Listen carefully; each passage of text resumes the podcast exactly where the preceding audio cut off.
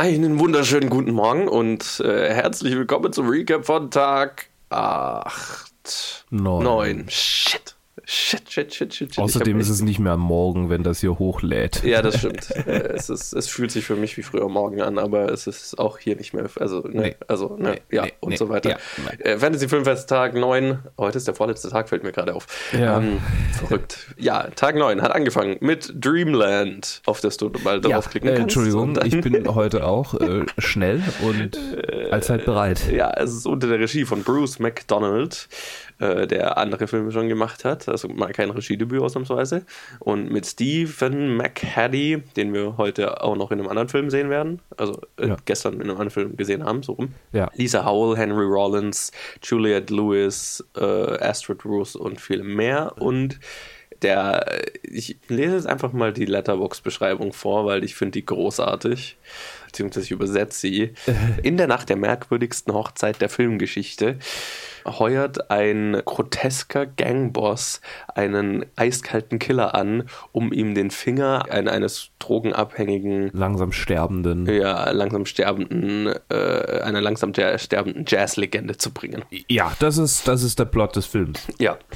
Die Frage ist nicht, was zeigt der Film, sondern wie zeigt der Film es. Ja. Und er zeigt es ähm, in einer Weise, die des Namens äh, ähm, angemessen ist, nämlich äh, wie in einem Fiebertraum. Du hattest ja gestern, also vor, gestern von Dacha erzählt, Ja. äh, wie es dir ging, als du, als, als du müde warst. Und ich glaube, mir ging es die ganze Zeit während Dreamland so, ohne dass ich müde war. also es war wirklich ein, ein, ein Wachtraum, der, der Ja. da irgendwie durchlebt wurde von uns. Ja. Äh, Ich, ich habe ich hab die ganze Zeit überlegt, hm, da, müsste man eigentlich ein neues Genre für beschreiben, Bizarro Noir oder so. Ja, ja, ja. Ja, ja, weil es ist schon so vom, vom Aufbau so ein bisschen so ein Noir-Detektivfilm, aber halt super bizarr und eigentlich äh, so ein Drogentrip die ganze Zeit. ja. Ja, deswegen bin ich mit dem Begriff Bizarro Noir, auf das, auf das habe ich mich dann mit mir selbst geeinigt, so zu bezeichnen. Aber war ein ganz lustiger Einstieg. Ich kann den Film immer noch nicht so wirklich greifen, aber Ja, er, er, Er war lustig. Er war einfach. Er war- er war, ja, einfach. genau. Wie, wie der äh, Protagonist oder einer der Protagonisten, der männliche Protagonist des letzten Films, den wir gestern gesehen haben, sagen würde: It just is, dude. ja, Far out. far out. Okay. After Midnight war dann gleich äh, ein- äh, eine für mich äh, positive Überraschung, mit dem ich gar nicht gerechnet hatte. Ist Also bei Film- uns im Programm hieß er Something Else. Ja, genau. Äh, ja, ist jetzt auf Letterboxd unter After Midnight. ähm, Ja, Er ist jetzt wohl für den internationalen Release umbenannt worden in After Midnight, Ja. habe ich in einem anderen Review gelesen. ah, okay. Ob das stimmt, weiß ich auch nicht, Mhm. aber hier ist auf jeden Fall After Midnight.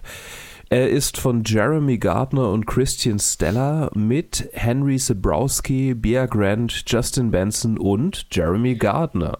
Der Regisseur spielt auch die männliche Hauptrolle. Einer der beiden Regisseure spielt die männliche Hauptrolle.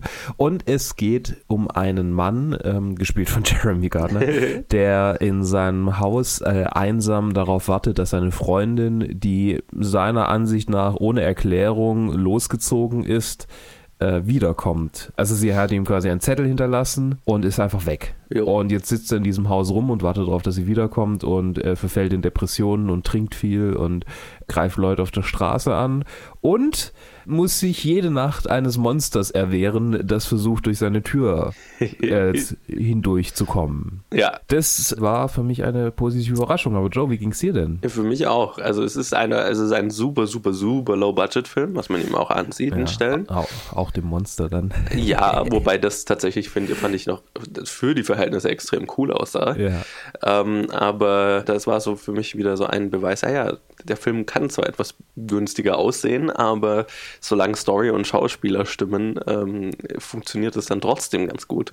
Und ich war auch von dem sehr positiv überrascht. Äh, der hat schon so, glaube ich, so ein bisschen seine Längen, aber das liegt auch so ein bisschen in der, in der Story, die er erzählt und wie er sie erzählen will, was dann zu einem Twist am Ende führt, der sehr unterhaltsam ist. Ja. Deswegen, ich glaube, die braucht ja auch fast diese Längen. Ich weiß gar nicht, wie ich sagen soll. Ich fand den, ich fand den äh, super unterhaltsam. Ähm, so ein kleiner, kleiner Gem, Ja. den wir da entdeckt haben. Ich mochte diese Längen, aber- äh, die- ich mochte diese Längen ganz arg, Mhm. äh, weil es ist quasi wieder so ein Genre-Mix gewesen. Mhm. So, äh, das äh, quasi romantische Komödie, äh, nicht Komödie, die, der romantische, äh, Das das, rom- romantische romantische Drama, Drama, ja. eigentlich, ja, mit, mit einem Monsterfilm vermischt.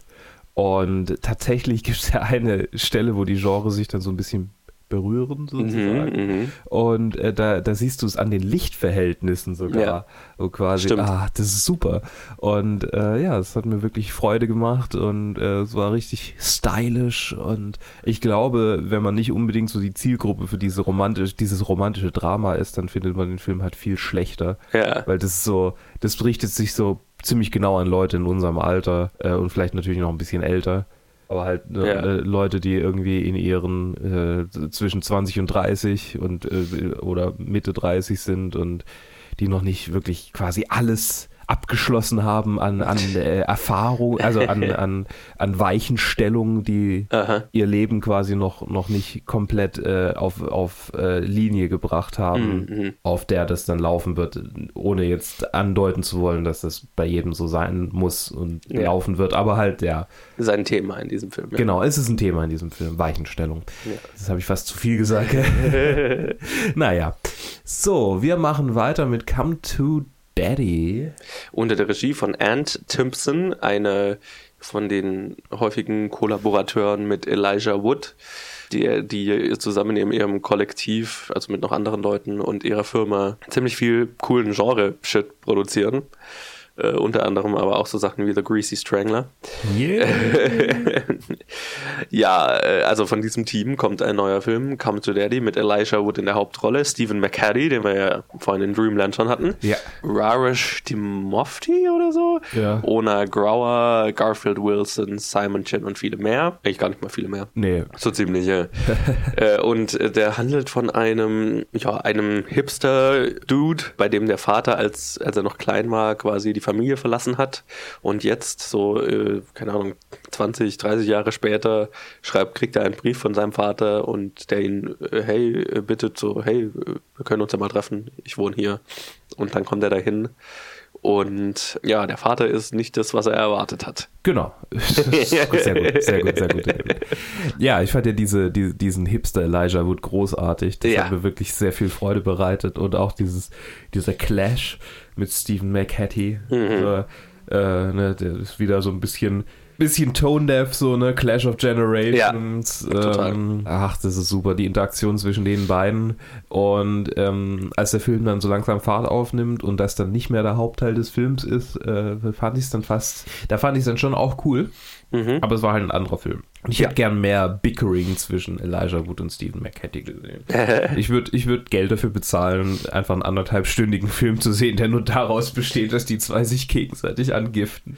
Also vor allem Aber, Stephen McHattie Elijah Wood angiftet. Ja, äh, und ja. Elijah Wood mit seiner Smug DJ äh, Mhm. Do I DJ? Yes, Yes. I do.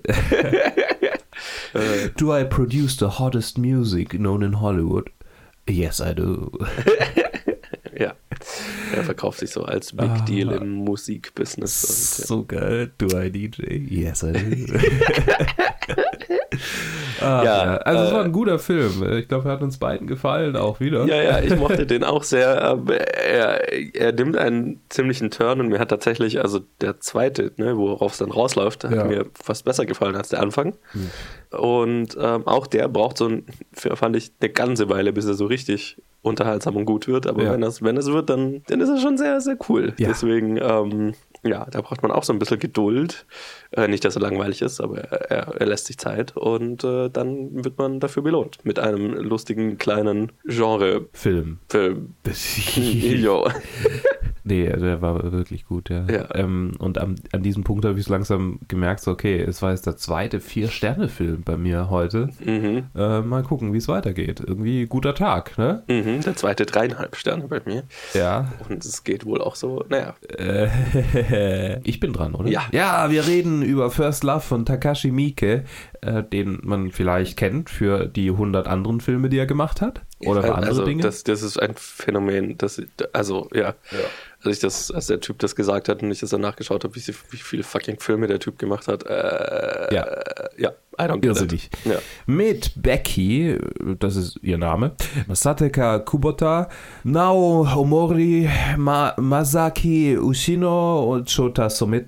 Sumetani und Takehiro Miura. Heute bin ich nicht on top of my game. es tut mir furchtbar leid, äh, ohne jetzt hier andeuten zu wollen, dass ich jemals on top of my game bin, was das angeht. Mhm. Also wenn das irgendwie scheiße und cringy ist, dann schreibt mir bitte, dann höre ich auf damit. Ähm, ich glaube auch in keinem Moment, dass das gut ist, was ich da mache. First Love dreht sich um eine, eine Intrige unter Gangstern, die ein junges Mädchen, das sich für die Yakuza prostituieren muss, und einen jungen Boxer, der wohl einen Hirntumor hat, in einen Strudel aus Gewalt zwischen der Yakuza und dem chinesischen Mob zieht. Mhm. Ich sag mal, es ist eine von diesen Filmen und mir fiel dann gestern kein anderes Beispiel dafür ein. Mir ist immer noch kein besseres Beispiel eingefallen, weil ich nicht drüber nachgedacht habe. Sin City. Aber hm. ähm, ein, ein, von diesen Filmen, wo du eine, eine, einen Haufen Charaktere in unterschiedlichen Storylines hast, die dann alle über Umstände aufeinandertreffen und es endet blutig. Snatch. Lockstock and Two Smoking Barrels. Mhm. Alles Filme, also die, der, der, erste hast du natürlich gesehen, aber Snatch ja. und Lockstock and Two Smoking Barrels sind quasi dieser Film, bloß halt auf britisch. Genau, also es ist eine von dieser Art Film und ich muss sagen, er ist mega unterhaltsam. Wirklich unterhaltsam. Ähm, ich habe gestern die ganze Zeit gedacht, ich soll es als Tarantino-esque bezeichnen, aber das finde ich passt gar nicht, weil nee. Tarantino macht gar nicht solche Filme. Ja. Es ist so, keine Ahnung, es ist einfach gut geschrieben, es ist super gut geplottet. Also es ja. ist, ist, ist, eigentlich so eine blutige Screwball-Comedy fast schon. Das ist ja. lauter Verwicklungen und Verwirrungen ja. und ja, am Ende, am Ende geht es eigentlich für, für den Großteil aller Charaktere schlecht aus. ähm, und das einfach zu verfolgen, das macht einfach Spaß. Ja. Wahnsinnig cool gemacht, super stylisch, super over the top auch. Ja, ich habe nicht umsonst auch, äh, als wir darüber geredet haben, ist was Doc erwähnt. Mhm. Meinen absoluten Lieblingsfilm, der eine Screwball-Comedy ist mit Verwechslungen und äh, einem Liebespaar und der Mafia. ja. Also, er hat mir sehr gefallen, sehr, sehr gefallen. Und ich habe ihm vier Sterne gegeben. Ist das etwa ein Pattern? Tja. Tja, äh, wir werden sehen mit Charlie Says. Ja. Außer du willst, ja, doch, Charlie Says. Ach, ja. Achso, Achso äh, nein, nein, nein, ich bin ja schon wieder dran. Hier, äh, der Rausschmeißer-Film dann gestern war Charlie Says, ein Film von Mary Harron, die übrigens hier ähm, American Psycho gemacht hat. Ja, das oh, ist die ja, Regisseurin genau. von American Psycho.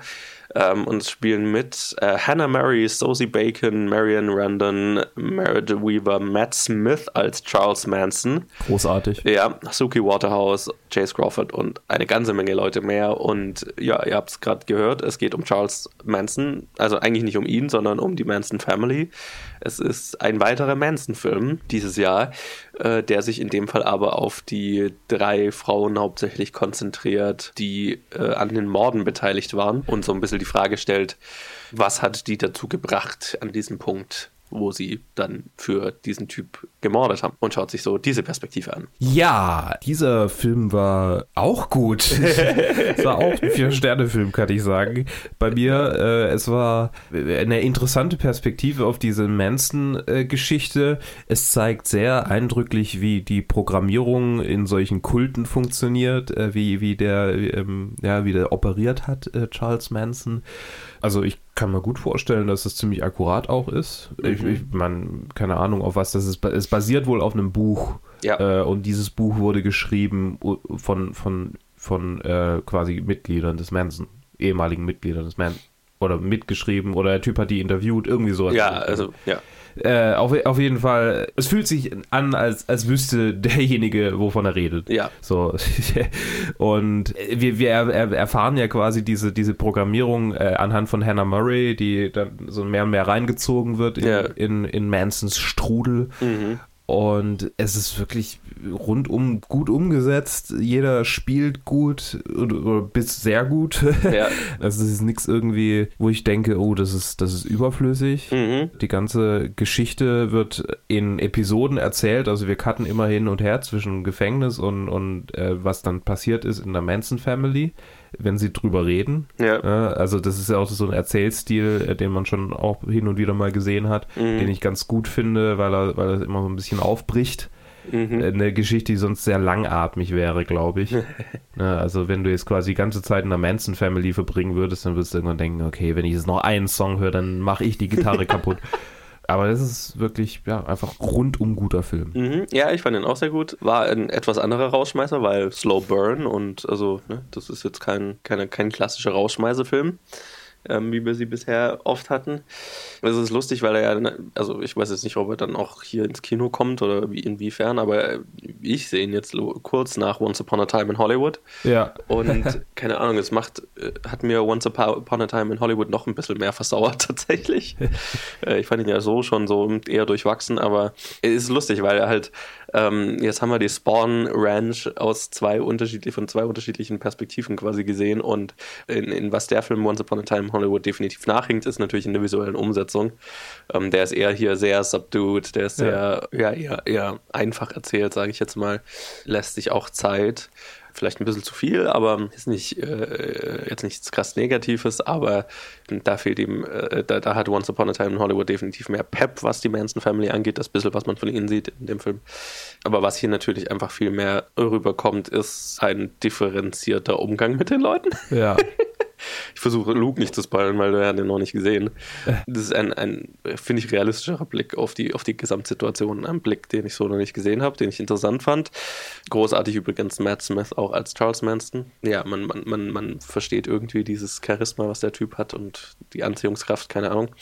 Ja. Und wie du ja gesagt hast, dieses Aufbau von einem Kult und Aufbau auch ja von einer, von einer Abhängigkeitsbeziehung so ne wie, wie, der es schafft halt die Frauen und den einen Typ den man hauptsächlich sieht so Stück für Stück halt so ihrer Persönlichkeit zu berauben und ja. allem was sie irgendwie sie selbst macht ja. so dass sie halt völlig abhängig und völlig in seiner Welt sozusagen gefangen sind ja. aber was was ich gut fand und das habe ich in Kritiken bei dem Film jetzt auch gelesen ist dass Leute fanden der würde irgendwie die Morde entschuldigen oder versuchen, die, die Frauen irgendwie ne, denen eine Entschuldigung dafür zu geben, für das, was sie gemacht haben. Das fand ich gar nicht. Also ich finde nicht, dass der Film die, denen verzeiht, was sie getan haben. Nee. Gar nicht sogar, sondern er bestraft sie eigentlich, also es geht eigentlich, äh, wird fand ich einen interessanten Gedanken in dem Film, ähm, weil es geht um eine so Social Workerin, die halt denen hilft oder versucht denen zu helfen, so ein bisschen aus dieser Bubble rauszukommen ja. äh, aus diesem Charlie äh, ist Gott. Weil die halt im Knast hocken, glauben, sie hätten das Richtige getan. Und ähm, sie meint dann halt auch, ja, aber wenn, wenn die realisieren, dass sie halt nicht das Richtige getan haben und dass es vielleicht eigentlich alles Bullshit war,